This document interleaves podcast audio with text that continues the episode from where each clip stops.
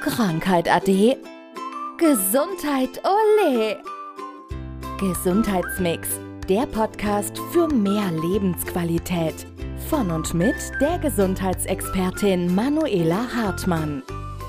Lass uns heute mal über das Thema Heilpraktiker oder in deinem Fall Heilpraktikerin sprechen. Was steckt da überhaupt dahinter? Was ist für eine Ausbildung oder was muss man nachweisen dafür? Also als Heilpraktiker ist es so, du gehst zum Gesundheitsamt und legst da eine Prüfung ab, ist erstmal ein schriftlicher Teil und wenn du den dann bestanden hast, dann wirst du zur praktischen Prüfung eingeladen, die dann auch nochmal aus mehreren Teilen besteht und du kriegst dann damit quasi die Erlaubnis zur Heilkunde und es wird gezeigt, dass du keine Gefahr für die Volksgesundheit darstellst. Also das ist so die offizielle Bezeichnung.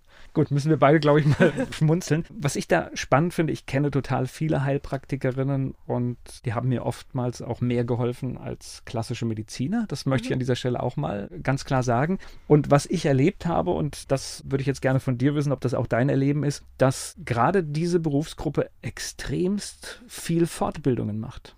Ja, also es ist einfach so, wir versuchen ja den Menschen immer so im Ganzen zu sehen und es ist jetzt nicht nur die, wie jetzt bei einem Arzt zum Beispiel, der hat ja sein Fachgebiet, ob du jetzt einen Orthopäde hast, der spezialisiert ist auf Gelenke, Wirbelsäule oder ob du einen, einen Rheumatologen hast, der nur auf Rheuma spezialisiert ist oder so.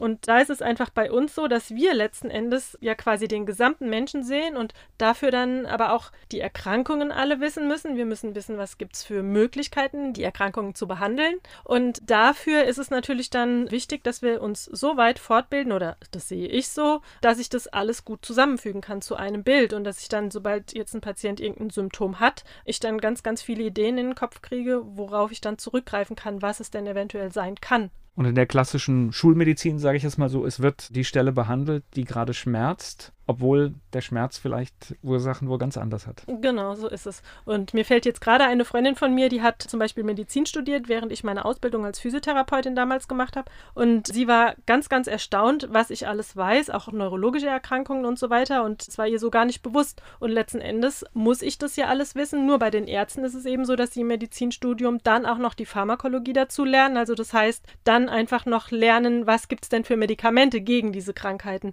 Ich muss die Medikamente als Heilpraktiker oder als Physiotherapeut damals einfach nur kennen und wissen, aber ich muss sie ja nicht verordnen und das muss ein Arzt noch. Und ansonsten muss ich aber genau das gleiche Wissen haben wie ein Mediziner auch. Und wie gesagt, aber noch viel, viel umfassender, weil ein Mediziner sich am Ende irgendwann auf ein Fachgebiet spezialisiert. Und bei uns ist es ja im Grunde so, dass wir alle Patienten oder die meisten Heilpraktiker nehmen im Grunde alle Patienten an. Ich bin jetzt schon nochmal spezialisiert auf eben Halswirbelsäule, Kopfschmerz, Migräne mit den Hormonen, Ernährung. Ähm, das sind ja so meine Themen, Mikronährstoff und so weiter. Also ich habe schon meine ähm, Spezialisierung, aber so im Grunde muss ich mich überall auskennen. Und kannst du uns einen Einblick geben, wie oft machst du eine Fortbildung? Was sind das für Fortbildungen?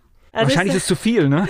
ja, ich sage immer, es gibt bei mir keinen Tag, an dem ich mich nicht fortbilde. Weil im Grunde entweder lese ich mal irgendeine Studienlage, dann gibt es hier wieder was Neues. Also es ist, wie gesagt, grundsätzlich bilde ich mich auf irgendeine Art und Weise jeden Tag fort. Natürlich gibt es dann auch größere Fortbildungen, die über ein Wochenende gehen, die über mehrere Wochen gehen. Und das kommt schon sehr regelmäßig vor. Wobei, sagen wir mal so, jetzt so langsam wird es weniger an großen Fortbildungen, weil ich einfach so tief jetzt gefestigt bin und jetzt einfach von meinem Wissen so bin, dass ich glaube, damit damit so gut arbeiten zu können und einfach die Leute da bestmöglich unterstützen zu können. Das heißt auch so ein bisschen selektiv wahrscheinlich irgendwann, weil du merkst dann halt einfach auch manchmal, jetzt habe ich hier eine Patientin, da müsste ich vielleicht noch irgendwas wissen, ja? Ja, entweder das genau oder manchmal da kommt ja auch irgendwas Neues auf. Da habe ich dann auch schon Fortbildung gemacht und festgestellt, ach so, das Ganze kenne ich schon unter einem anderen Namen oder es hat mich dann in meinen Behandlungen wieder bestätigt, wenn sich dann doch das eine oder andere wiederholt. Also ja, ich habe auch manche Fortbildungen schon doppelt gemacht, weil ja jeder lehrt ja auch anders das kommt ja auch so vor.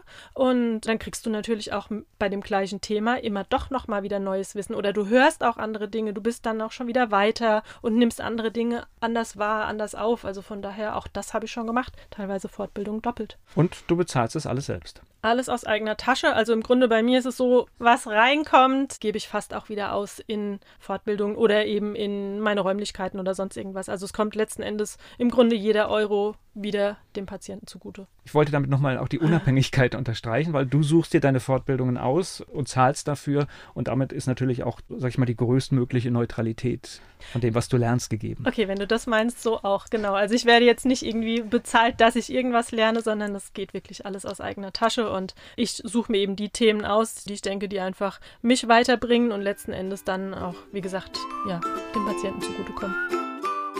Das war Gesundheitsmix, der Podcast für mehr Lebensqualität.